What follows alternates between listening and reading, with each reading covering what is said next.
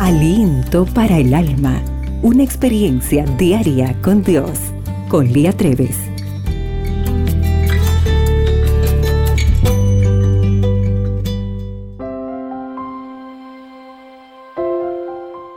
Hola querida amiga.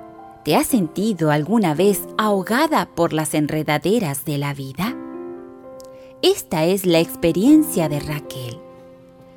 Cierta vez mi esposo y yo plantamos cinco árboles frutales cerca de nuestra casa. Debíamos cuidarlos de la maleza para que crecieran fuertes y sanos. Durante las primeras semanas íbamos periódicamente a cultivarlos, pero por estar muy ocupados los fuimos descuidando. Un domingo fuimos a verlos y unas enredaderas habían ahogado a uno de ellos. Entonces decidimos trasplantarlos. Días después plantamos un arbusto de arándano, pero nuevamente descuidamos a nuestro pequeño vástago. Un domingo mi esposo fue a desmalezarlo y al regresar me dijo, no encontré el arándano. Pensando que él había olvidado el lugar donde estaba la planta, decidí ir yo misma. Lo busqué, pero no lo encontré. La maleza lo había ahogado. Esta experiencia me hizo reflexionar en nuestra vida cristiana ¿Cuántas malezas permitimos que el enemigo siembre a nuestro alrededor? ¿Cuán pronto quedamos enredados bajo las circunstancias que ahogan y destruyen nuestra vida espiritual? Nos proponemos tomar un tiempo diariamente para nuestra devoción personal. Sin embargo, pronto quedamos enredados bajo el peso de las responsabilidades. La casa, la familia, el trabajo, la iglesia, Señor, susurramos, hoy no tengo mucho tiempo, pero te prometo que mañana sí.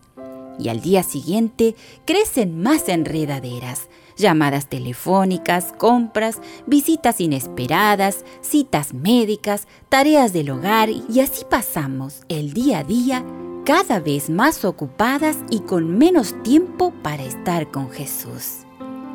¿Cuándo nos daremos cuenta de que el enemigo quiere que tengamos nuestras manos llenas y nuestros corazones vacíos? La invitación es, buscad primeramente el reino de Dios y su justicia.